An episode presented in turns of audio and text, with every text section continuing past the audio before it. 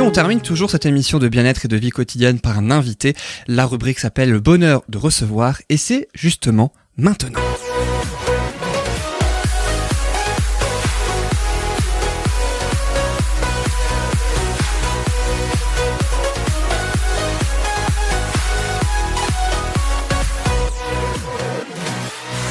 Et notre invité aujourd'hui, c'est Jean Wagner, maraîcher bio à. Jean Wagner, bonjour. Bonjour. Merci beaucoup d'être avec nous pour parler euh, donc de votre profession, je le disais, de maraîcher bio à Egisheim. Alors on va en parler euh, maintenant, mais juste avant, je propose ainsi les traditionnelles questions donc à mes trois chroniqueuses, Annick, Manuela et, euh, et Sylvie, elle s'appelle. Sylvie. Alors, je vous rappelle le principe. Alors, je vous rappelle le principe. Deux questions. Il y a trois possibilités de réponse à chaque fois. Et il n'y a qu'une seule bonne réponse. À vous, évidemment, de la trouver. Les questions sont évidemment en rapport avec notre invité. Vous êtes prête? Oui. Oui. Oui. Eh bien, c'est parti. Voici donc la première question. Avant de se lancer en tant que maraîcher bio à Egisheim, quelle profession exerçait Jean Wagner, notre invité? Est-ce qu'il était trois possibilités de réponse? Est-ce qu'il était médecin? Est-ce qu'il était vendeur notamment de pesticides ou est-ce qu'il était restaurateur? Alors, Annick, Manuela et Sylvie. ce serait cocasse qu'il soit euh, vendeur de pesticides, mais je dirais... Euh... Médecin ou restaurateur alors du coup? Ouais, je sais pas. Eh bien, moi, je dirais ouais, les pesticides. Les pesticides pour Annick Moi, je dis restaurateur. Et bah, toi, moi, je dis médecin, alors. Voilà, comme ça, il y a les trois, du coup. Voilà. Non, mais c'est le bon plan, hein, c'est le bon plan. Ça se fait pas tous les jours, ça se fait pas chaque semaine, mais c'est le bon plan. C'est comme ça, va. En tout cas, eh ben, il y aura un plus grand suspense, justement. On va savoir qui a raison parmi vous trois, qui a gagné cette question mais ne gagnera rien en échange. Si, ta reconnaissance éternelle, comme d'habitude. Non, pas tous les jours, non. Non, pas, pas cette fois. Si, oh. si, évidemment, je te rassure, Manuela. Alors, Jean Wagner, quelle est la bonne réponse?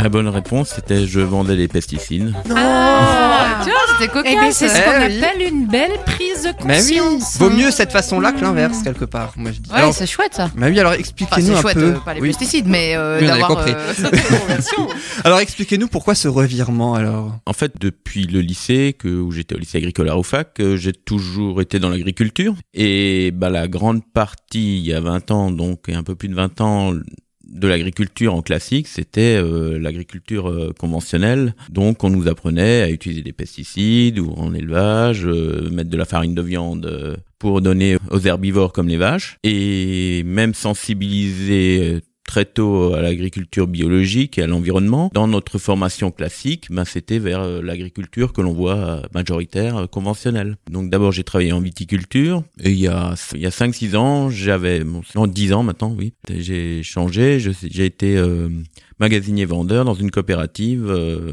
qui vendait pour la viticulture, les céréales et notamment il y avait des pesticides. Et c'est seulement à partir de, de travailler vraiment dedans, alors que même si je l'appliquais avant, je me suis rendu compte vraiment du problème des pesticides euh, et des conséquences sur l'environnement. Plus encore la, la, société qui a évolué euh, et qui était et là je voyais vraiment les problèmes dus à aux pesticides. L'utilisation des pesticides. Mais si j'ai bien compris, c'est carrément à l'école en fait où on vous apprenait ah à utiliser des pesticides. Bah oui, ça faisait partie de la formation. Ouais. Mmh. C'est pour ça que je disais vendeur changer, notamment oui. de pesticides. Vous n'avez pas vendu que des pesticides, hein, du coup, c'est bien ça. Non, il y avait. Bah, vous avez vendu d'autres choses. Du aussi. matériel, tout ce qu'il y a dans une coopérative agricole, du matériel pour les vignes, des piquets. Euh, des produits biologiques aussi, Mm. hein, puisqu'il y avait des, des agriculteurs en bi- bio qui se fournissaient chez nous. Mm. En fait, vous avez fait l'expérience hein, des, des pesticides et de ses conséquences. Et puis, euh, comme je vais, je vais rajouter quelque chose, seul le vécu enseigne. Euh, oui, c'est ça. C'est Finalement, euh, on a beau dire les choses, les parents doivent le savoir. Hein, tu devrais faire ci. Non, euh, on apprend en faisant les expériences. hein. Et justement, quand est-ce que vous avez pratiqué cette reconversion, si je puis dire, ou ce changement de cap, si je puis dire également? Donc ça fait trois ans que j'ai quitté la coopérative et je me suis installé sous forme de couveuse d'entreprise euh, sur des terres euh, familiales que j'ai pu avoir avec mon frère euh, par surprise lors du décès de ma grand-mère sur Eguissem et c'est à partir de là que j'ai dit que je vais m'installer en bio, sachant que j'ai toujours eu un coin derrière la tête, je voulais m'installer dans une installation agricole. Et justement, vous êtes venu maraîcher bio euh, donc à Igisheim. On va en parler juste avant de poser aux chroniqueuses la euh, deuxième question, un petit clin d'œil puisque euh, vous pouvez les retrouver sur YouTube. D'ailleurs, Jean-Guillaume Bélier, tu étais là, Annick d'ailleurs, mais Jean-Guillaume Bélier a fait des vidéos de vous du coup dans l'exploitation. Hein, donc Jean-Guillaume Bélier, j'avais posé un peu exactement la même la même question en fait, hein, le même type de question et parce qu'il était venu il y a quelques mois dans cette émission, Annick était là. Et puis la deuxième question donc, hein, je rappelle, vous êtes maraîcher bio à Grâce à une campagne de financement participatif en ligne et ainsi les nombreux dons euh, que vous avez récoltés. Qu'a entre autres alors j'insiste sur le entre autres évidemment, mais qu'a entre autres pu s'acheter Jean Wagner pour son exploitation à ce jour. Est-ce qu'il a pu s'acheter des panneaux photovoltaïques? Est-ce qu'il a pu s'acheter une chambre froide? Ou est-ce qu'il a pu s'acheter une voiture électrique? Manuela, Sylvie. Il a peut-être réussi à s'acheter les trois, non Bah non, sinon il ah. pas les trois. Ah, c'est pour ça que je dis entre autres, il a acheté plusieurs choses, mais il n'y a qu'une seule bonne réponse parmi les trois. Un seul objet, si je puis dire, parmi les trois. Panneau photovoltaïque, chambre froide ou voiture électrique. Il y a une première idée parmi vous Allez, trois. je vais dire une voiture électrique. Une voiture électrique. Non, non, moi je partais plutôt sur les panneaux photovoltaïques. Sylvie, la chambre froide. oui, en plus, c'était voilà. vraiment mon idée. Je pensais vraiment à la chambre froide. Alors Annick a un point, je le rappelle, elle avait raison tout à l'heure. Alors là, qui a raison? Qu'avez-vous pu, entre autres, encore une fois, vous acheter? Alors pour l'instant, c'est sur les trois là, c'est la chambre froide qui ah est... oui, Sylvie. Enfin, je l'ai pas acheté puisque je l'ai fait faire, enfin, avec un charpentier. C'est rigolo puisqu'elle est en terre paille. Elle est dans une grange qui est exposée plutôt nord et avec des murs épais. Donc, on a profité déjà de la situation de la grange et on a rajouté euh, terre, paille, bois euh, et on a travaillé avec un ami Christian Zer euh, qui est charpentier à Ecobois. Et pour la chambre froide, c'est pour le trucage des légumes, hein, c'est bien ça que vous l'avez. Euh, voilà, c'est le stockage des légumes et voilà. Et pour euh, les transporter, c'était pas une voiture électrique, c'était une camionnette. Euh, du coup, voilà. vous avez pu vous acheter. Pour l'instant, j'ai une camionnette. Et les panneaux photovoltaïques plus une éolienne, c'est en cours de projet. Voilà, ça n'est pas encore, ah, mais vous n'avez pas complètement tort. Si, un peu pour l'instant. en tout cas, mais c'est en projet, c'est en étude, hein, donc. Et on vous souhaite en tout cas que euh, que ce soit ainsi réalisé. Alors, vous êtes maraîcher bio, donc à Egisheim. On peut acheter du coup vos légumes. Alors actuellement, je je suis sur le marché de Orbel le mercredi matin le samedi matin et depuis peu à Ribeauvillé le mardi soir. C'est vrai? J'habite à Ribeauvillé depuis peu, trop cool ah bah voilà. Ah bah voilà, maintenant tu sais quoi faire, Manuela. Euh, du coup, tu veux. C'est les, les mardis soirs, hein, c'est ça? C'est les mardis soirs. De les mardis soirs. De 16h à 19h, c'est le marché paysan bio à Ribeauvillé. Voilà, c'est ça. Ah. Voilà. Ah. Merci Manuela. Et puis je crois que vous produisez vos fruits et légumes aussi dans, en agroforesterie, c'est bien ça? Alors c'est l'objectif, hein, puisque j'ai planté des arbres, mais il faut attendre qu'ils poussent. Donc euh, l'objectif, c'est utiliser euh, le principe de l'agroforesterie. Si vous allez tout simplement en forêt, vous regardez actuellement dans la chaleur, ben, le sol est encore frais et humide. Donc on, on s'inspire de ça. Donc j'ai commencé à planter des haies avec Evive d'Alsace. Déjà, faut savoir que le champ que j'ai pris, c'était un champ de maïs et il au milieu du maïs. Donc quand on parle de reconversion, c'est-à-dire euh, on part de rien. C'est-à-dire il n'y a pas de matériel, il n'y avait pas de matériel, il n'y avait pas de bâtiment, il y avait juste un puits et, et un champ. Vous aviez juste le terrain quelque part, du coup. Voilà, c'est ça. Et combien d'hectares ou euh, de, Alors, surface Il y a une parcelle que j'exploite actuellement de 1 hectare 20 et une que j'ai depuis novembre de 2 hectares. Mais là, pour l'instant, il y a des céréales. Et aussi, c'est un objectif euh, durant la conversion de 3 ans pour passer en bio, de faire revivre le sol en mettant un mélange de, de céréales euh, et de légumineuses. Parce que la culture du maïs, elle, euh, elle rend le sol euh, complètement. Bah, c'est pas la culture du maïs, c'est que si on fait maïs sur maïs, donc il y a un dérèglement de, puisque c'est comme si on mangeait toujours la même chose. À un mm. moment, euh, notre organisme, et ben le sol qui est vivant, hein, qui est quelque chose de, de vivant, bah, c'est pareil. Et ensuite, bah, on a mis que s'il y a eu que des apports de d'engrais euh, ammonitrate, d'engrais chimiques, on, on tue le sol, on l'appauvrit et on le tue. Il est plus vivant.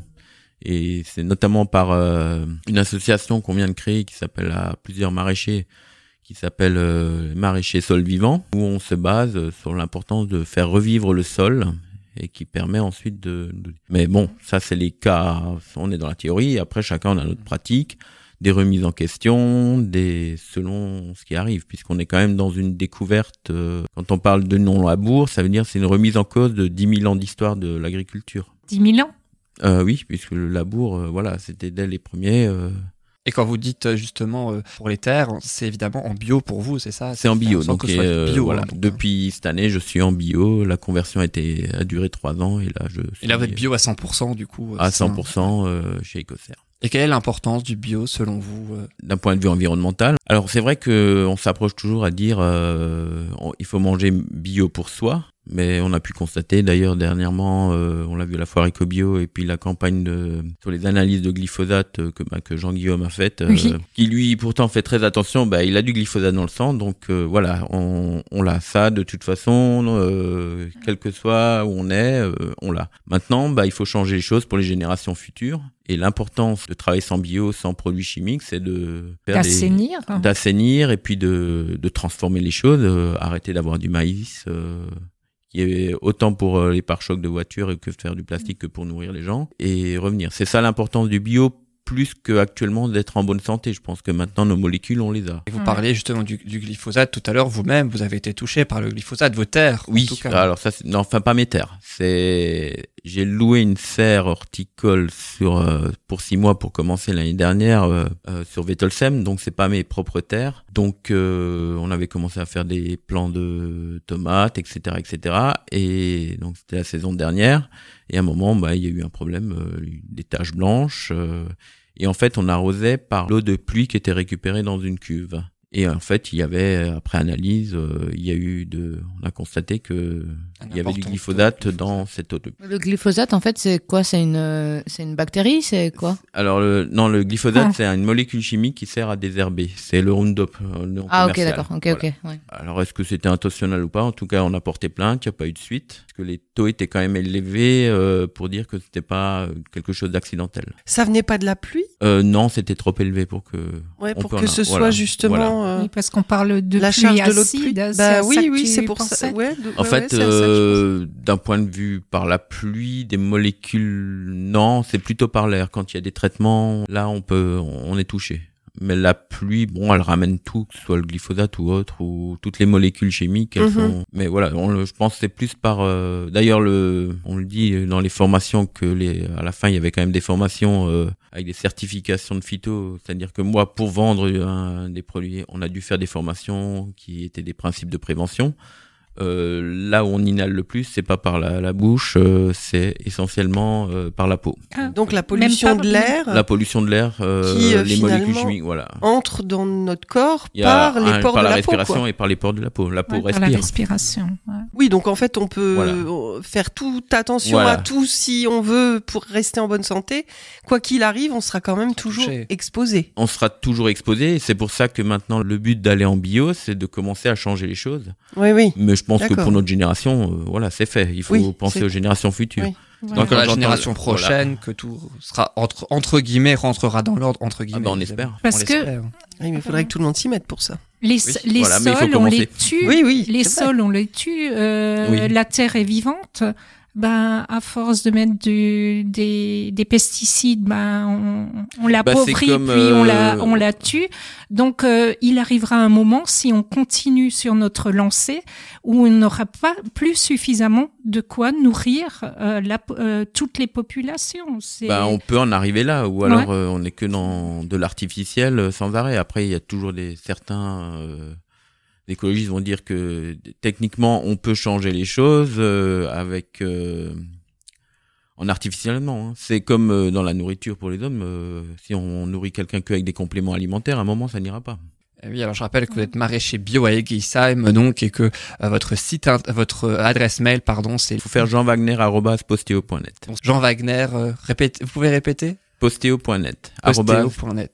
posteo.net. Manuela. J'ai une petite question, parce que du coup, si on a un petit jardin, vous vendez aussi des, des plants de tomates et... Euh, oui, j'ai de- des plantes de tomates, oui, que je, je fais moi-même. Je travaille avec un semencier indépendant qui est en Allemagne, qui est Sativa. Donc, ce n'est pas des hybrides, ce n'est pas des F1, et elles sont reproductibles. Ce sont des semences nickel. paysannes. Ok, super. Voilà. Bon savoir. Et on peut, euh, on peut venir chez vous acheter des légumes? Alors euh, là, sur les marchés, et je suis en train de me préparer pour euh, le faire euh, sur place à Eguissem. Euh, J'aimerais bien, mais comme dit, je pars, euh, j'ai déjà construit les serres, et ensuite, c'est une question d'organisation, les ventes euh, actuellement.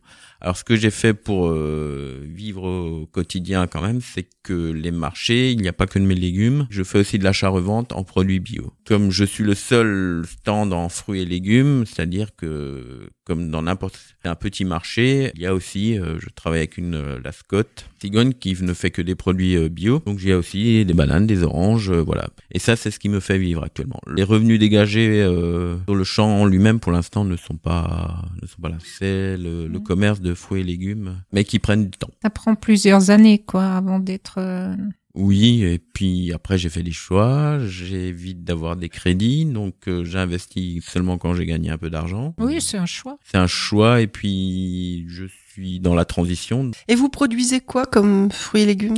Alors là, j'ai carottes, tomates, euh, il y a des betteraves qui sortent, il y a hum, beaucoup de salades, pommes de terre que je fais sous foin et paille. Qu'est-ce qu'il y a là Qu'est-ce que j'ai encore planté? Des, des variétés, un peu des vieilles variétés de légumes euh, comme, le panais ou le panais, je l'ai. Le rutabaga, non, j'en ai pas cette année. J'ai fait le panais, j'ai fait. Alors ça s'appelle l'oignon poireau, c'est un nom japonais, je sais plus exactement, mais que j'ai mis. Topinambour? Topinambour, j'en ai, oui. Des oignons. Oui, un choix assez large hein, quand même, effectivement. Beaucoup de voilà. variétés. Et sinon, bah, je compense avec des collègues, euh, maraîchers. Il y a Thibaut à, à Münster qui est installé à Münster, Nabila qui est à Chimette, euh, qui fait des petits fruits, des fraises. Se débrouille entre nous et on se rachète. Non, je voulais juste dire que du coup, il y a de quoi faire. j'ai un peu bugué sur le, le, timing, mais. Non, mais c'est vrai, effectivement, il y a beaucoup, il y a beaucoup de choses en fait que vous proposez hein, aussi. Euh, on parle souvent en ce moment, surtout en ce moment, tout ce qui est agriculture avec les agriculteurs euh, les, tous les maraîchers aussi, que c'est un métier euh, difficile, un métier euh, prenant. Combien vous, vous passez à peu près, évidemment, de temps par jour donc, oh, bah, on compte pas. Travailler. on ne compte pas, c'est... Vaut mieux pas compter? Il est, venu faire une petite pause. voilà, j'ai fait une petite pause. à la rigueur, quand on a des choses comme ça, on dit bon, allez, comme ça, ça permet de prendre la pause. Bon, voilà. Après, quand dans les périodes de, de canicule, l'après-midi, on bosse pas, on bosse tôt le matin, et ensuite, euh, bah, il y a une vie de famille. J'ai un petit garçon. Et après l'émission, vous allez, euh, vous allez travailler, vous allez. Euh, là, je vais aller travailler, euh, mettre l'arrosage en route. Et puis bon, mais c'est pas désagréable d'aller travailler le soir. C'est comme les gens quand ils vont dans leur petit jardin. Et par... pas dérangeant. Et par rapport aux intempéries, alors Fonson, évidemment, ça dépend, j'imagine, des intempéries. Alors, bah, cette année, le mois de mai fut frais, donc ça, ça avait du mal à pousser. Et ensuite, on passe tout de suite à des coups de chaud. mois de juin a été très chaud. Et le problème de ça, c'est que c'est surtout là, c'est pas le fait qu'il y ait des hautes températures ou des basses, c'est les variations très rapides. Donc ça, au niveau des végétaux, c'est ils aiment pas trop. non plus d'ailleurs.